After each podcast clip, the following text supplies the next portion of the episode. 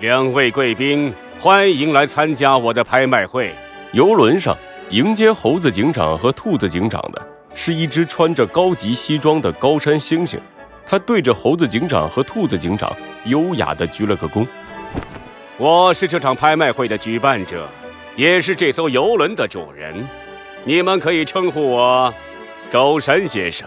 在进入会场之前，请两位原谅我的无礼。按照规矩，我需要先验证一下你们的身份。好的，请便。猴子警长淡定地微笑着，兔子警长挽着猴子警长的手臂，一副亲昵的样子。请两位稍等。高山先生拿着一台平板电脑，手指飞快地滑动着。很快，猴子警长和兔子警长的资料就出现在了屏幕上。高山先生举着平板，仔仔细细地对比了一番，随后露出了微笑。嗯，没错了，两位就是猴子先生和兔子小姐吧？哎呀呀，真是郎才女貌啊！一位是科技公司的董事长。一位是大珠宝商的女儿，门当户对，门当户对呀！祝两位早日结婚，喜结连理。高山先生打了个响指，一只服务员打扮的动物飞快地跑了过来，把两位贵宾带到拍卖会的现场去。是。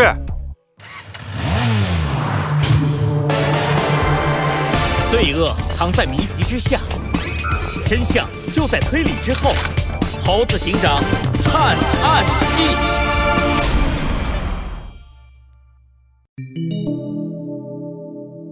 拍卖会三。小猴，小猴，这里装修的可真漂亮啊！这得花多少钱啊？服务员领着兔子警长和猴子警长走在一条长长的走廊上。兔子警长看着走廊上华丽的装饰，眼里全是闪亮的小星星。太好看了吧，小猴小猴，你看那个吊灯，上面那么多水晶，哎，那个那个那个灯罩，那不会是钻石做的吧？哎，师姐，师姐，猴子警长紧紧地拉着好像随时要冲出去的兔子警长，小声地在他的耳边提醒：师姐，不要一副没见过世面的样子，别忘了。现在我们扮演的是一对富有的情侣，富有啊！哦哦哦，对对对，嗯嗯，真是不好意思。兔子警长不好意思的咳嗽了一声，冷静了下来。服务员带着猴子警长和兔子警长来到了一座红色的大门前，这里就是拍卖会的现场了，两位可以进里面去休息一下。来，这是两位的号码牌。服务员递上了一个写着数字的号码牌。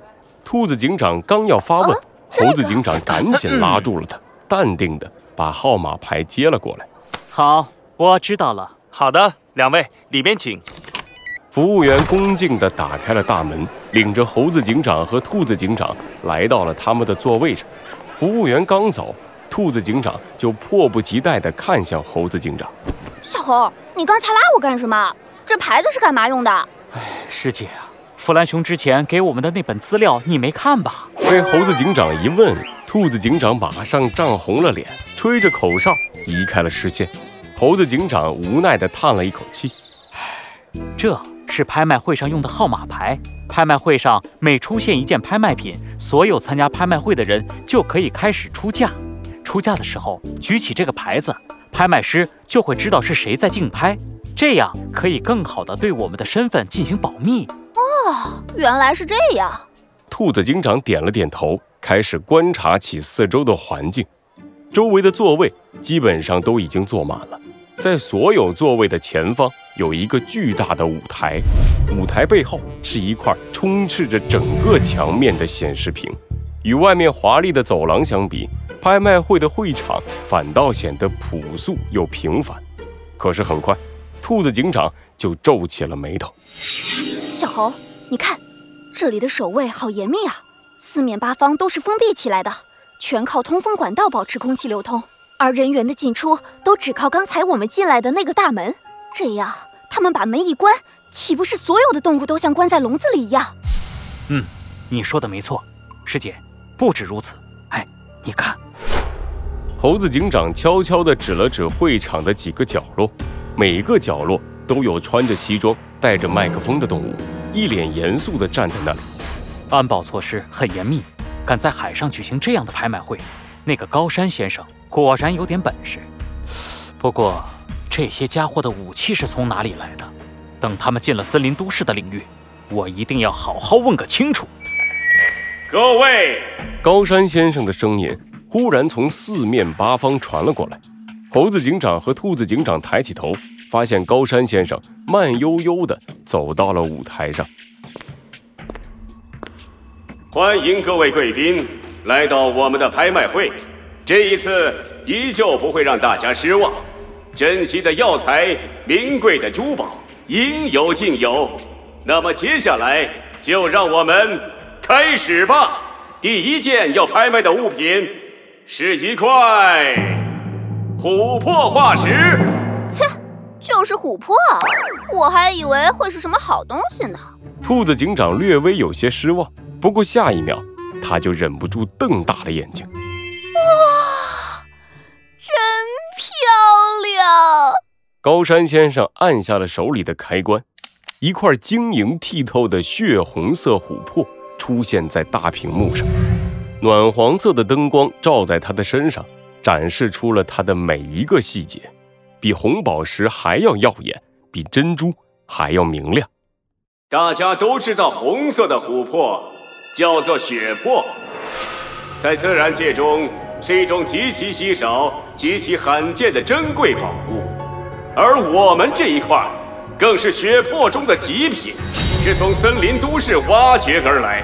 目前世界上最古老的一块血珀，它的起拍价是一千万、一千五百万。高山先生话音刚落，兔子警长的身边就有一个眼神狂热的动物举起了手里的号码牌，紧接着，一千七百万、一千八百万、两千万、两千一百万，此起彼伏的叫价声不断传来，最后。随着高山先生重重地敲下手边的锤子，这块血珀最后以两千七百万的价格成交。拍卖会的气氛瞬间高涨了起来，每一个参会的动物脸上都洋溢着兴奋的表情，只有猴子警长紧紧地皱着眉头。他刚才说这块血珀是从森林都市挖出来的，与游轮上的热闹相比。海面下是一片黑暗和寂静，两个身影穿着潜水服，悄悄地潜入了水面之下。弗兰熊，弗兰熊，你听得见吗？小鸡墩墩有些害怕，打开了安装在头盔上的潜水灯，想要寻找弗兰熊的身影。哎，弗兰熊，你怎么不见了？弗兰熊，小鸡大大，我在这儿。弗兰熊突然从小鸡墩墩的背后窜了出来，把小鸡墩墩吓了一大跳。哎呀弗兰熊，你干什么？